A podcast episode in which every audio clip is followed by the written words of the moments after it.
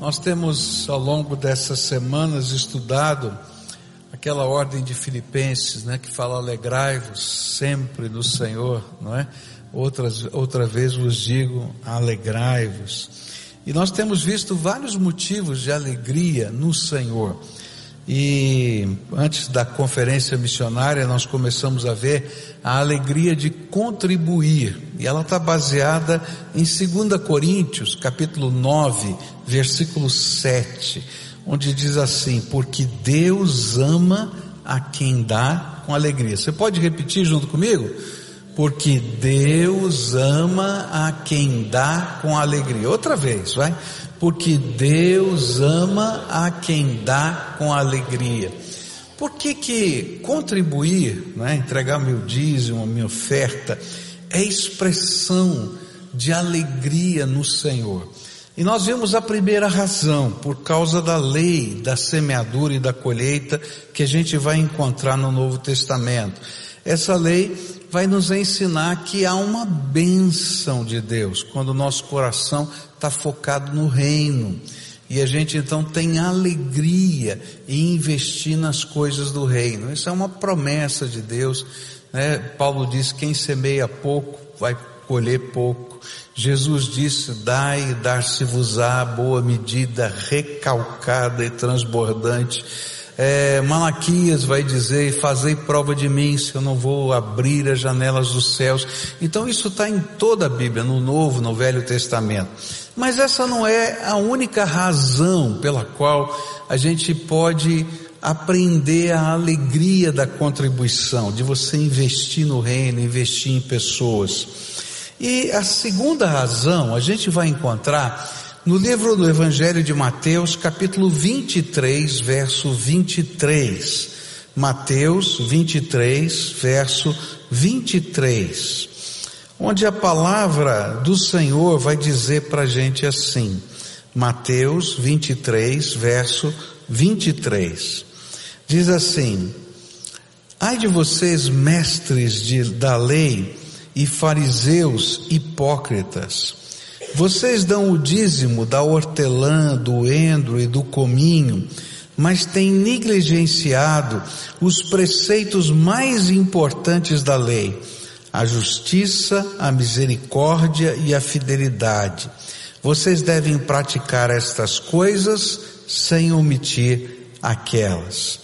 Uma segunda razão pela qual a nossa contribuição financeira é parte do alegrar-se no Senhor é que elas são expressões do nosso ser e não do mero fazer.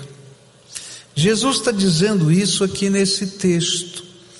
É, quem é, quem vive os valores do reino, então quem é, tá, faz.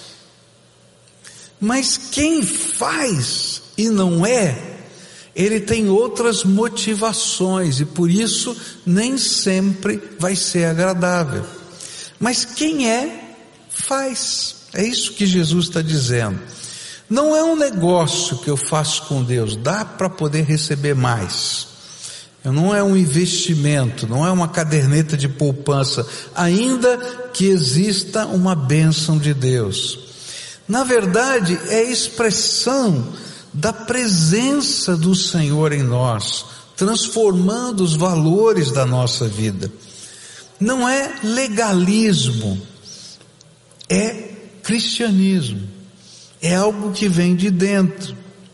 O que a Bíblia está dizendo, o que Jesus está dizendo, é que quando o sentimento de justiça, quando a expressão da misericórdia, e a fidelidade a Deus são inerentes à nossa fé cristã, então nós sentimos alegria na liberalidade. Jesus estava falando a um grupo que eram os fariseus. Os fariseus, eles tinham outras motivações para contribuir, que não eram a expressão do seu ser. O fariseu fazia isso, segundo aquilo que Jesus vai falar em vários textos do Novo Testamento, por uma questão de orgulho religioso. tá?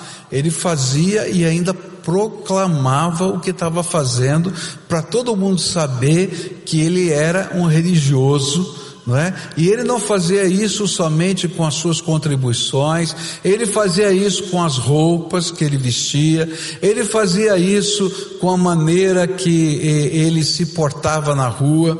Então há muitas coisas engraçadas no jeito de ser do fariseu, né? A, a, Bíblia fala que todo judeu tinha que andar com um pedacinho da lei no seu corpo, que chamava-se filactério. Então eles colocavam uma tarjazinha, todo judeu naquela época usava uma tarjazinha, tipo esses que a gente usa aí para prender o cabelo assim, né? E fica aqui em volta da gente, e tinha dentro um pedacinho da lei, numa caixinha pequenininha, não é? Que ficava ali guardado. Mas se você fosse fariseu, a caixinha era desse tamanho, para todo mundo ver que a lei estava lá, tá? A Bíblia dizia que a roupa do fariseu, ela, ou melhor, que a roupa do, do, do, do, homem judeu tinha que ter algumas franjas. Essas franjas repetiam, né, uh, uh, tinham significados espirituais.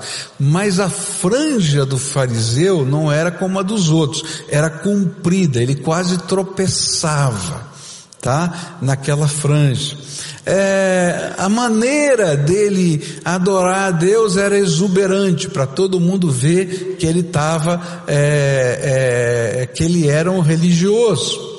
É, a Bíblia dizia que é, é pecado a gente olhar para uma mulher, não é isso? E, e ter más intenções. Então toda vez que o judeu passava por uma mulher, ele fechava os seus olhos. E algumas vezes ele tropeçava, né? Porque ele não estava olhando o caminho. E ele dizia, está tá, tá vendo Deus como eu sou fiel? Olha só o que aconteceu comigo por causa da minha fidelidade. E a Bíblia diz que Jesus condenou essa atitude farisaica. Porque não era expressão do ser era orgulho espiritual. A Bíblia diz que quando a gente faz qualquer coisa por orgulho espiritual, Deus não aceita aquela expressão, ainda que seja uma expressão lindíssima de louvor. Então você tem orgulho de ser o melhor instrumentista da igreja, olha, já não recebeu louvor nenhum a Deus. Você tem orgulho de achar que, que você é a melhor voz, não tem louvor nenhum a Deus, porque louvor é expressão do ser e não do fazer.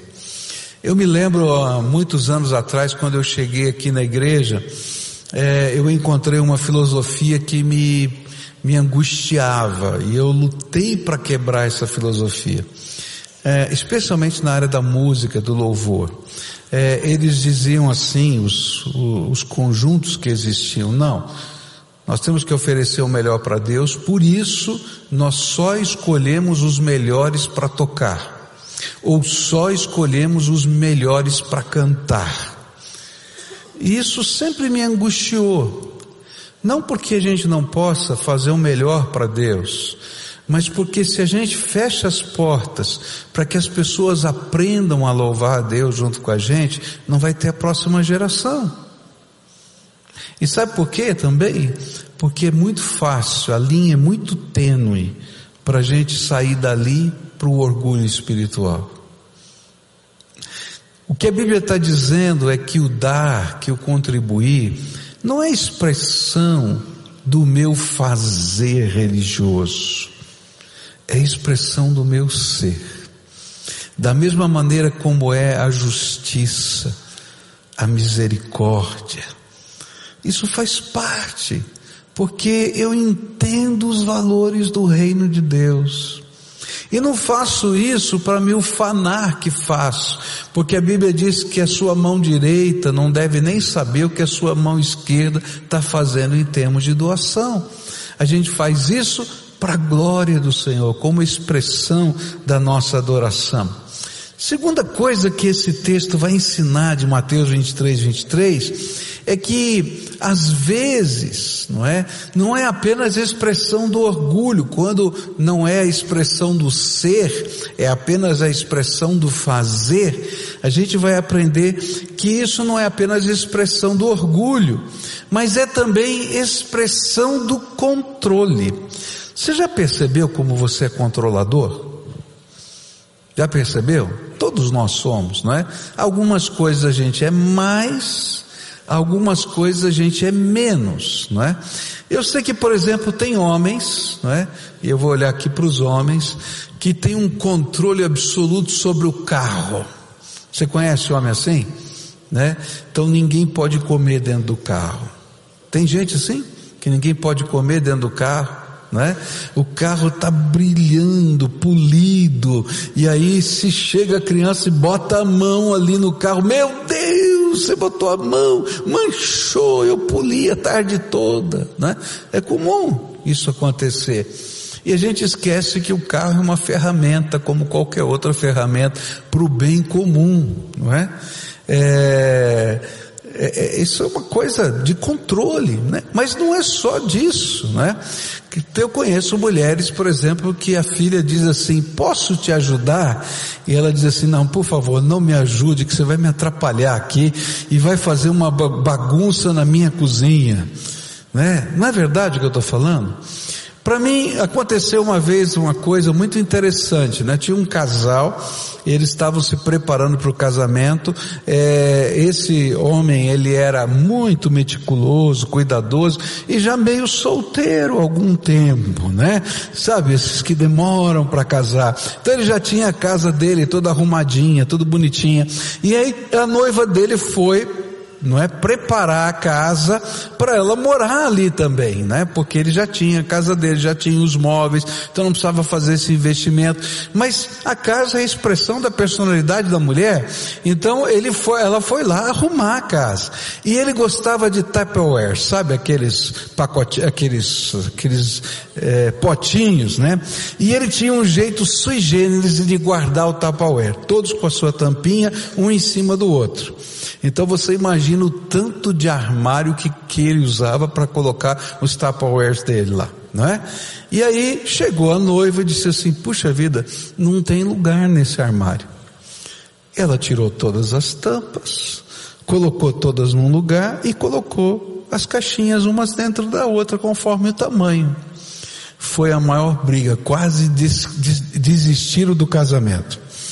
Eu me lembro do dia que eles vieram para o aconselhamento pré-nupcial, um não olhava para o outro. E eu disse assim, o que que aconteceu? Não, não aconteceu nada. Não, mas diz, eu quero, tá, tá na cara. Ele disse assim, nós brigamos por causa do Tupperware. Mas por quê? Não, ele gosta tudo empilhadinho com as tampas, mas tomou todo o espaço do armário. Eu desempilhei, coloquei um dentro do outro, sobrou o armário inteiro. E eles estavam brigando. Isso é expressão de controle. A casa é minha, é do meu jeito. Você já viu como você é assim também? Só que às vezes a gente faz isso com as coisas do reino de Deus. A gente imagina que o reino de Deus é controlado pela gente, pelo gosto da gente, quando o rei, quem é? Deus. E às vezes as nossas contribuições financeiras não são expressão do ser, são expressão do nosso controle. E essa é uma coisa bonita, por exemplo, na doutrina do dízimo. Por quê? O dízimo você não destina a nada. Você entrega na casa do tesouro, porque você abre mão do controle. E você crê que Deus vai colocar pessoas cheias do Espírito para fazer isso. E se não acontecer isso, Deus vai pesar a mão sobre a cabeça daquele que não fez a vontade dele. Isso é problema de Deus. As nossas ofertas nós damos segundo o nosso coração, segundo aquilo que nos, nos é tocado. Mas mesmo assim nós não temos controle, nós damos para aquele propósito. Agora, quando eu começo a querer controlar todas as coisas, eu não estou vivendo a expressão do ser. Eu estou vivendo a expressão do fazer religioso. Você já ouviu pessoas dizendo assim, eu só dou para o que eu quero. Eu conheço muito dizimista, né, ou não dizimista, que diz assim, não, eu dou meu dízimo, mas eu não dou dízimo como dízimo. Eu dou só para aquilo que eu acredito e para aquilo que eu quero. Ele não aprendeu ainda que o Senhor é dono de todas as coisas. Outros, por exemplo, só dão, só dão para aquilo que administram. Não, se eu tiver no ministério A, eu dou para o ministério A, mas eu não dou para o ministério B, porque não sou eu que estou controlando. Há muitas igrejas que têm problema de investir em missões ou investir na denominação, porque como igreja, eles não aprenderam a expressão do ser. E dizem assim, não, só invisto no que nós como igreja temos controle. Quando na verdade até a comunidade tem que aprender a viver esse desprendimento do reino. A grande lição é que Deus é o Senhor de todas as coisas. E quando a gente tenta expressar ou o orgulho ou a manifestação do poder humano que está no controle, nós revelamos aquilo que a Bíblia fala, que Jesus ensinou, que era o fermento do fariseu e do saduceu. Olha só o que Jesus disse em Mateus 16, 6. E Jesus lhes disse aos discípulos, vede e acautelai-vos do fermento dos fariseus e dos saduceus. Ali estava a religiosidade no, na expressão do fariseu e estava o poder humano na expressão do saduceu. E ele diz assim: olha, a gente contribui não por causa disso, a gente contribui como uma expressão do ser. Eu creio, eu vivo, porque vem de dentro de mim. E na fé cristã, tudo vem daqui, porque é a expressão do nosso compromisso com Deus. Segunda razão que eu queria apresentar hoje, terceira do nosso estudo, porque dar, contribuir, é expressão de culto e adoração a Deus. O Novo Testamento chama o nosso louvor de sacrifício de louvor. Hebreus 13, verso 15 diz assim: Por isso, por meio de Jesus Cristo, ofereçamos sempre louvor a Deus esse louvor é o sacrifício que apresentamos, a oferta que é dada por lábios que confessam a sua fé nele. E é interessante porque o livro de Hebreus está fazendo uma comparação com o Velho Testamento, com o culto do Velho Testamento, com o culto do Novo Testamento. É interessante que no culto do Velho Testamento, ninguém poderia apresentar-se ao Senhor sem trazer uma oferenda, um sacrifício ao Senhor. Isso era um, uma regra do culto do Velho Testamento. Diz assim: você nunca vai de mãos vazias no templo. E você leva a sua oferenda, a sua oferta, o seu sacrifício. Na verdade, não falava de dinheiro apenas. Ele falava, eu esqueci de desligar meu telefone aqui, tá? Ele falava de é, do sacrifício dos animais ou do, do sacrifício das é, dos alimentos, né? Então havia uma oferta chamada oferta de libação, que era você pegar, derramar o azeite, derramar o vinho sobre o altar. Existia a oferta de cereais, a oferta de farinha, não é? Você vai encontrar tudo isso no Velho Testamento. Havia o animalzinho que seria colocado no altar para ser queimado completamente, essa era oferta pelo pecado. Havia também a oferta de gratidão e louvor, onde você fazia um churrasco no, no, no, no pátio do templo junto com a sua sua família, um pedaço desse animal era doado para os sacerdotes e levitas, e outro pedaço era comido pela família em expressão de louvor. Mas nunca ninguém ia ao templo do Velho Testamento sem levar alguma coisa. Essa era uma regra. O que Hebreus está dizendo é que o sacrifício pelos nossos pecados já foi oferecido completo. Jesus é o Cordeiro de Deus que tira o pecado do mundo. Mas sobrou para hoje aquilo que a Bíblia ensina de sacrifício de louvor. E o sacrifício de louvor é a expressão sincera da alma, da nossa fé é a alegria da nossa adoração, é a alegria da nossa gratidão, é o reconhecimento que pela graça somos seu povo. E isso se expressa através das nossas vidas de muitas formas. Quando a gente canta, quando a gente serve pessoas, mas também quando a gente investe no reino. Tudo isso é expressão de culto. No Novo Testamento, nós vamos aprender não oferecer apenas uma parte, mas oferecer tudo. Pois a Jesus nós oferecemos a nossa vida inteira, com tudo o que temos e somos. E este é o culto que prestamos a Ele com entendimento espiritual.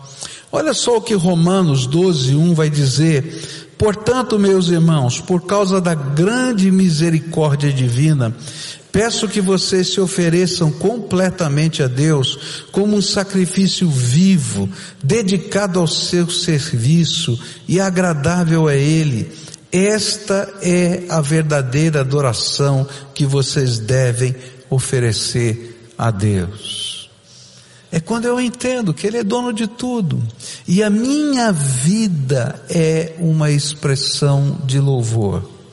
Se a minha vida é uma expressão de louvor, então o dar não é pesado. Eu não sei se você já leu um livrinho, não é? Um best-seller muito antigo chamado Contrabandista de Deus. Alguém já leu esse livro? É muito interessante a história desse livro, recomendo para quem não leu ainda. Contrabandista de Deus conta a história durante a, a cortina de ferro, não é? é? Do leste europeu. Era proibido adorar a Deus, era proibido ter Bíblias. E nasceu uma ação missionária de levar Bíblias para aquele povo. E essas Bíblias, como elas eram proibidas, elas eram contrabandeadas, né? Com risco de vida das pessoas. E é interessante que esse ministério começa na Holanda, é, e esse homem que vai começar o ministério, eu não lembro agora o nome dele, é, é, isso, o irmão André, mas Reinbard, alguma coisa assim, né? Eu não lembro o sobrenome dele. Então o irmão André está lá é, na casa dele na Holanda e de repente chega um homem e é, começa um ministério assim, de uma maneira sobrenatural. Chega um homem e diz assim: Olha, Deus morava numa cidade diferente da dele. Aí ele ia todo fim de semana para a cidade dele e dizia assim: Olha, Deus me mandou aqui porque você precisa aprender a dirigir um carro. E olha, logo depois da Segunda Guerra Mundial, ter um carro na Europa era alguma coisa fora do normal. E aquele homem ia lá e dizia: André, Deus me mandou aqui porque você precisa aprender a dirigir um carro. E aí pegava o carro dele e ensinava o André a dirigir. Isso acontecia todo fim de semana, até que um dia Aquele homem disse assim: Deus me mandou dar o meu carro para você. Eu não sei porquê, mas Deus me mandou dar o meu carro para você. E aquele homem que vinha todos os, dias, todos os fins de semana daquela outra cidade a essa cidade, pelo mover de Deus, entregou o carro para André. E aquele foi o primeiro carro contrabandista de Deus. Que no fundo falso que ele fez levava as Bíblias para o outro lado da cortina de ferro. Eu acho tremendo porque quando a gente entende os valores do reino, dar é motivo de alegria. É interessante que Deus não pediu para aquele homem fazer o contrabando. Talvez porque ele não tivesse os dons necessários para isso. Talvez ele fosse mais velho e talvez não tivesse a força, a disposição necessária. Mas aquele homem tinha o que Deus precisava, a fidelidade. Está entendendo? Quando eu entendo que Deus é dono de tudo e a minha vida pertence a Ele, isso faz parte. E passa a ser alegria, porque eu sou cooperador no reino de Deus. E é isso que a Bíblia vai ensinar para gente. A Bíblia vai nos ensinar também que contribuir ou dar, ele é expressão do nosso, da encarnação do discipulado que nós estamos vivendo na presença de Deus. Mateus 16, verso 24, vai dizer assim: E então disse Jesus aos seus discípulos: Se alguém quer vir após mim, a si mesmo se negue, tome a sua cruz e siga-me. Ser discípulo de Jesus envolve uma ética especial na qual abrimos mão do que nos parece ser nosso direito pessoal para compreender que Deus é dono de todas as coisas e que tudo é direito dele como Criador e Senhor da criação. Jesus vai dizer: Olha, você quer me seguir? Negue-se a si mesmo. Tome a sua cruz e siga-me. O que significa isso? Quer dizer assim: olha, você agora não é dono de você mesmo. Quem manda na tua vida sou eu. E quando eu aprendo a viver essa expressão do dar, eu estou dizendo, inclusive na minha área financeira, eu vou abrir mão dos meus aparentes direitos. É profundo demais. Dar é a expressão do ser e não do fazer. A Bíblia vai dizer para a gente que nós nos tornamos ministros de Deus nessa terra. Todos nós somos ministros de Deus, servos do Senhor Jesus Cristo nessa terra. Você entende que você é servo do Senhor Jesus Cristo nessa terra? Você entende assim? Quem entende assim? Levanta a mão, quero ver. Aleluia. Você é, se você nasceu de novo em Cristo Jesus, você é servo do Senhor Jesus Cristo na terra. Mas é interessante que a Bíblia vai usar uma palavrinha para para explicar que tipo de servo do Senhor nós somos. A Bíblia vai dizer que nós somos dispenseiros dos mistérios de Deus. Esse dispenseiro era o servo dentro da casa que tinha a chave da dispensa. Ele era um servo, muitas vezes um escravo da casa, mas era o escravo que tinha o direito de abrir a dispensa e repartir as coisas do seu senhor, tá? Até com os filhos dele, ele que fazia essa divisão. Ele tinha o direito de assinar promissórias e de comprar coisas em nome do seu senhor. Ele tinha direito de vender coisas do seu senhor, especialmente nas fazendas, porque ele era o dispenseiro. A Bíblia está dizendo que você e eu somos dispenseiros de Deus nessa terra. E isso tem um sentido muito amplo. Deus deu a chave da dispensa da salvação nas, nas, nossas mãos. E quando a gente proclama o Evangelho, a gente está pegando os mistérios de Deus e repartindo com as pessoas. A Bíblia diz que deu a chave para a gente conectar o céu na terra. Por isso ele vai dizer: aquilo que ligares na terra vai ser ligado no céu. Aquilo que você tiver desligado na terra vai ser desligado no céu. A Bíblia diz que a sala do trono, a chave da porta, que é de Jesus, foi colocada nas nossas mãos. Ele vai dizer: olha, podem entrar com ousadia na sala do trono, porque você tem um sumo sacerdote que intercede por nós, Jesus Cristo. A Bíblia vai dizer para gente que a gente tem a chave. Agora, apesar da gente ter a chave, nós não somos os donos. Quem é o dono? O Senhor. A dispensa é dele, os mistérios são deles, a glória é glória dele, o poder é dele. E o que a Bíblia está ensinando é que essa dispensa envolve até aquilo que você tem no seu bolso. Para o reino dele. É uma coisa muito grande. E agora a Bíblia vai ensinar para a gente o que ele requer dos seus dispenseiros. Olha só o que a Bíblia diz, 1 Coríntios 4, versículos 1 e 2. Que os homens nos considerem, pois, como ministros de Cristo e dispenseiros dos mistérios de Deus. Ora, além disso, o que se requer nos dispenseiros é que cada um seja encontrado fiel que cada um seja encontrado fiel.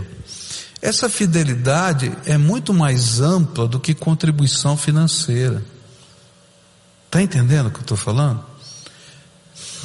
Deus te deu a chave da dispensa.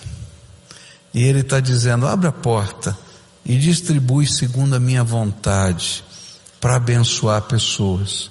A oração, a pregação do Evangelho, o serviço cristão, as mãos que abençoam. É?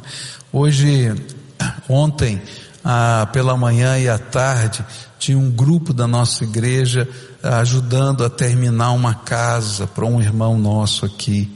Isso é ser dispenseiro. Você está entendendo? Vai lá trabalhar voluntariamente, chovendo, chuviscando, mas eu estou lá para a glória de Deus. E sabe, isso não é expressão de canseira, oh, tem que ir lá hoje. É expressão de alegria, porque eu sou dispenseiro. Quando você traz os alimentos aqui, não pode ser expressão da obrigação. Aí tem que levar comida para a igreja.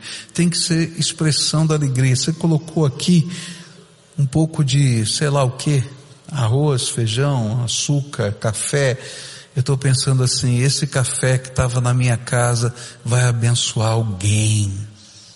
E eu estou aqui como abri a dispensa, se abriu a dispensa da sua casa, mas eu abri a dispensa do Senhor. Você está entendendo? E eu venho aqui e faço isso com alegria no coração. A mesma coisa são os dízimos e as ofertas, expressão da nossa alegria em sermos dispenseiros.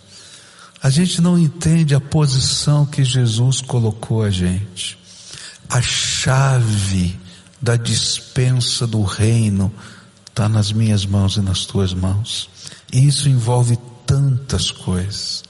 Mas isso envolve também os recursos financeiros do reino. E se Deus chegasse para você e dissesse hoje, como disse para aquele senhor que deu o carro para o irmão André. Hoje você vai entregar o seu carro para o Senhor. É louco, não pode, acabei de comprar. Eu acho muito bonito porque um dia Jesus estava entrando na cidade de Jerusalém, você lembra dessa história? E ele disse para os seus discípulos, né, dois dos seus discípulos, vocês vão entrar na cidade e vocês vão ver um burrinho zero quilômetro. Porque o burrinho nunca tinha sido montado. Era um burrinho zero quilômetro. Gente, o burrinho zero quilômetro era um carro zero quilômetro. Naquele tempo. E vocês vão desamarrar o burrinho e vão trazer para mim. E se alguém perguntar para você alguma coisa, você vai dizer: o mestre precisa do seu burrinho, precisa dele. Você imaginou alguém chegar na tua casa, abrir a porta da garagem, dar a partida no motor do seu carro, não é? E começar a sair com eles, ô, ô, ô, o que está fazendo aí? E aí dissesse assim, Jesus precisa do seu carro. Acho que você chamava a polícia e eu também. Não é verdade? Mas olha que coisa tremenda que está acontecendo ali.